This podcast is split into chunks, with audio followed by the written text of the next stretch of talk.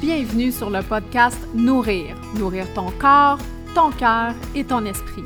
Ici, on va parler d'alimentation faible en sucre et keto, de spiritualité, de bien-être, de gestion de stress, tout pour optimiser ta santé. Mon nom est Pénélope Villeneuve et j'ai bien hâte de pouvoir te partager mes trucs et mes astuces sur ce podcast qui se veut bienveillant, respectueux et surtout sans jugement. Des choses que je trouve vraiment super importante et euh, qui fait que je fais cet accompagnement-là d'optimiser la santé, de perte de poids et tout ça, c'est pour vieillir en santé. Parce que vieillir en santé, ça n'a pas de prix. moi, je veux vieillir en santé, je veux voir mes petits-enfants, je veux être capable de bouger avec eux, je veux garder ma mémoire, je veux rester chez nous le plus longtemps possible, je veux pas euh, être pris dans un tourbillon de maladies que j'aurais peut-être pu euh, éviter ou du moins faire diminuer les conséquences. Donc, de vieillir en santé, c'est vraiment euh, très important pour moi, puis je voulais vous en parler un petit peu aujourd'hui. Donc, en fait, chacun va vieillir différemment. Les femmes traversent un processus de, vieillissement qui, leur est vraiment propre, hein, soit la ménopause. C'est avec la ménopause, avec la préménopause qu'on commence, qu'on commence plutôt à voir les signes après ça avec, les, euh, avec la ménopause qui vont, euh, vont s'en venir, les, euh, les changements qui s'en viennent avec ça. Il y a les hommes aussi qui vont vivre des changements hormonaux, évidemment, en vieillissant. c'est pas les mêmes avec lesquels les, les femmes sont confrontées. Mais bref, pour les hommes, on appelle ça l'andropause, qui se fait souvent un petit peu plus tard que euh, chez la femme. Mais peu importe, de vieillir en santé, c'est vraiment super important et c'est par des saines habitudes de vie que vous allez pouvoir optimiser en fait votre santé pour les, pour les prochaines années. Et savez-vous quoi, la bonne nouvelle? C'est qu'il n'est jamais, jamais trop tard que vous ayez, si vous m'écoutez puis vous avez 20 ans ou si vous m'écoutez puis vous avez 60, 65, 70, 80, il n'est jamais trop tard pour modifier nos habitudes de vie. Donc, une des choses, en fait, qui va, qui va vraiment aider à maintenir votre santé, c'est vraiment d'être, d'être actif. Hein? Donc, d'être actif là, dès, notre, dès, dès qu'on est jeune, euh, de faire un peu de sport, de continuer à bouger dans la vingtaine, dans la trentaine, même quand on a nos enfants et tout ça, c'est important de mettre euh, ces activités-là au menu. Ça va vous faire du bien autant physiquement que mentalement. On se met en forme pour l'avenir. Se mettre en forme, bouger, être en forme, c'est, c'est une assurance santé.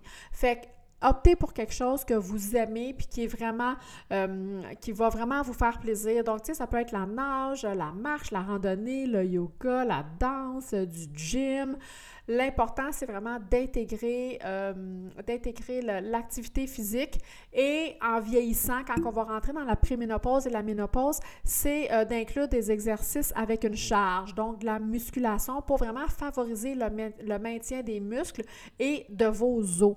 Pourquoi? Parce que euh, quand il arrive la ménopause, on va, il y a souvent une perte de masse musculaire et une perte osseuse aussi de masse osseuse. Donc, vos muscles, en fait, c'est comme les coussins euh, gonflables de vos os.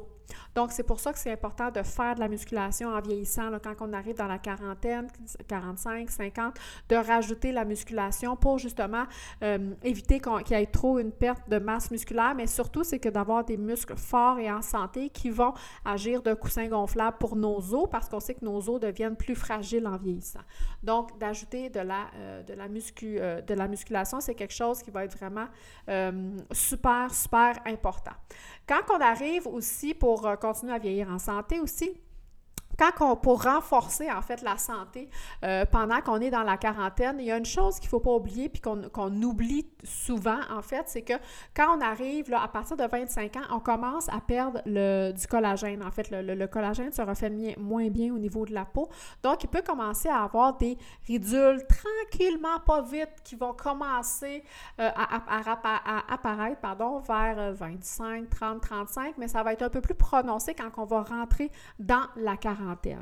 Donc, la peau, euh, la peau euh, perd de son, de son collagène, donc ça va être important euh, de, de, bien hydrater en fait sa peau, évidemment, de, bon, de manger des bonnes choses, de prendre, vous pouvez prendre un collagène qui va vous aider, mais aussi au niveau de l'exposition au soleil, il faut, il faut une exposition au soleil. Oui, on veut aller au soleil pour avoir de la vitamine D et tout ça, mais on veut avoir des expositions au soleil raisonnables et de se mettre évidemment de la la crème solaire pour pouvoir, pour ne pas en fait subir de coups de soleil qui va vraiment accentuer en fait le vieillissement de la peau mais qui va aussi, qui est dangereux en, fait pour les, euh, les, cancers de peau.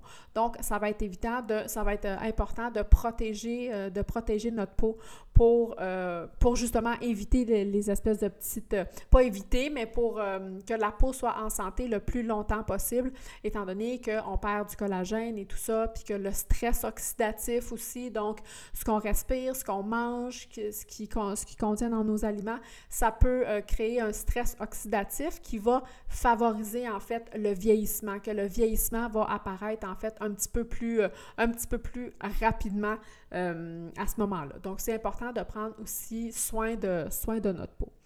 Quand on arrive plus au niveau de la cinquantaine, bien là, on va rentrer dans les changements hormonaux. Hein. La production de la production d'estrogène va diminuer.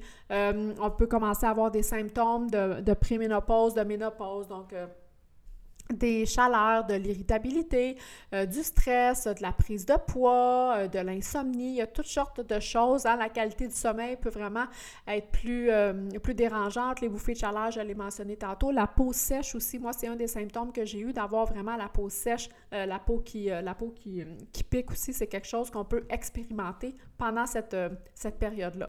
Le fait de prendre conscience de ces, de ces changements-là qui sont à venir va peut-être euh, vous aider à mieux planifier, à, changer des choses dans vos habitudes de maintenant pour diminuer